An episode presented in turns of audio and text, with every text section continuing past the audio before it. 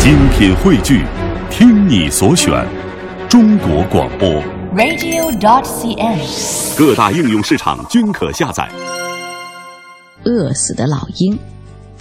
老鹰在我们的心目当中是一种凶猛且凶残的动物，在什么样的情况之下它会被饿死呢？那么对我们又会有什么样的启示作用呢？一起来听《饿死的老鹰》。人生中最美好的部分，不是任何身外之物，而是心灵的幸福。丽娜品读时间，聆听美好，享受心灵的宁静。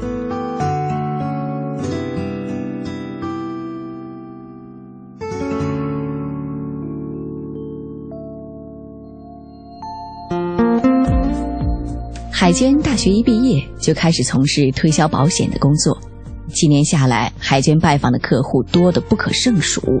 可是给她留下最深印象的，却是刚开始工作时的第一个订单。那天，海娟和部门经理一起去拜访客户，经理为了锻炼海娟的能力，让她独自出面，而她自己则等在了门外。这是一家中外合资的公司，经理是一个日本人。海娟给日本经理介绍了所推销的保险，日本经理却用生硬的中国话对海娟说：“今天你是第五个来我办公室推销保险的人，我现在没有时间来考虑这个问题。”海娟说：“那我把我的名片留下给您，等您有时间的时候有需要给我打电话好吗？”日本经理点点头。海娟走到门口的时候，回头看了一眼，发现那位外方经理正在把他的名片撕碎，扔进垃圾桶。他感到了莫大的侮辱。于是海娟又走回去，对那位日本经理说道：“对不起，我知道你们忙，你们对我们的保险也没有兴趣，所以我想要回我的名片。”日本经理愣住了，他没有想到海娟会回来要名片。呃。对不起，小姐，你的名片我不小心弄脏了，不适合还给你了。海娟说：“没关系，脏了我也要。”日本人掏出一百元钱，说道：“对不起，小姐，你的名片刚才我不小心撕碎了，现在我给你一百元钱来买你的名片吧。”海娟说：“我的名片是五毛钱，不是一百块钱，我再给你一张名片。”但是，请你记住，这不是一个应该丢进垃圾桶的名片，而推销保险也不是一个应该进垃圾桶的职业。我想你对你们日本的推销大师平原武应该不会陌生吧？说完，海娟就头也不回的走出了办公室。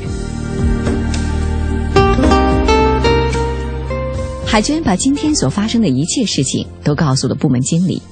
经理很是吃惊，他没有想到这样一个刚毕业的大学生怎么会有那么大的勇气。海娟没有告诉经理他为什么会这样做，而是给经理讲了一个故事。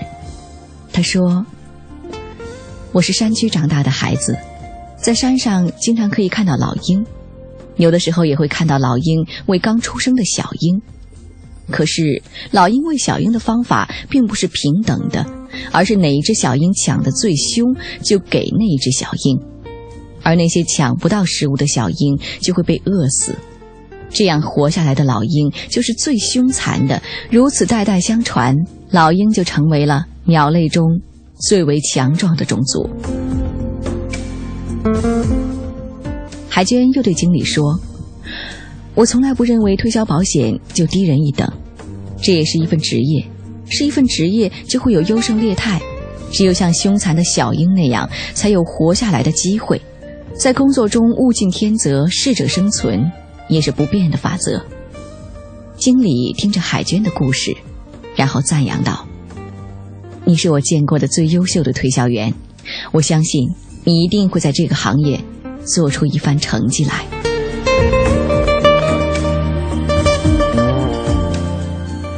一个星期后，那位日本经理就给海娟打来电话，要购买他们的保险。这是海娟的第一个订单，而海娟也成了公司所有同事中拿下第一个订单最快的人。现在，海娟已经成为这家保险公司的华东区经理。他讲的老鹰的故事在公司流传开了，每一个到公司来的同事都要先听海娟讲这样一个故事。而饿死的老鹰也成了公司的警言，贴在了会议室，激励着每一个员工。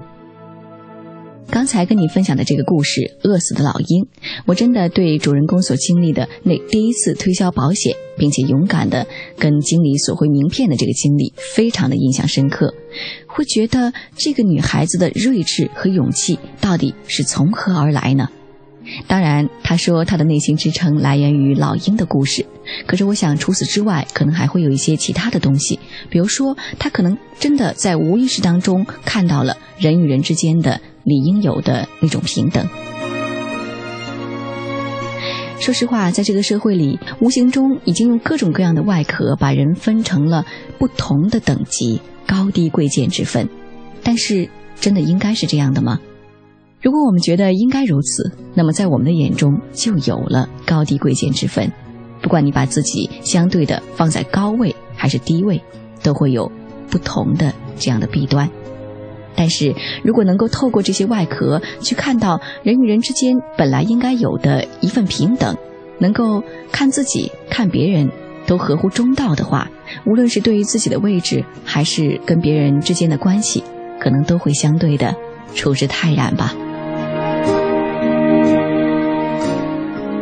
故事当中呢，也说到了竞争。其实我觉得竞争是无可厚非的，但是更多的时候，它是自己和自己的一种竞争和博弈。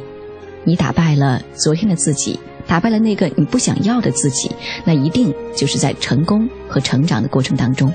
而如果不是这样的话，即使你再精于算计，即使再有办法朝着对手开刀，那么我想总有一天也会被自己所打败。好的，无论如何，让我们真的记住，没有任何一个职业天生是低人一等的，也没有任何一个人天生是低人一等的。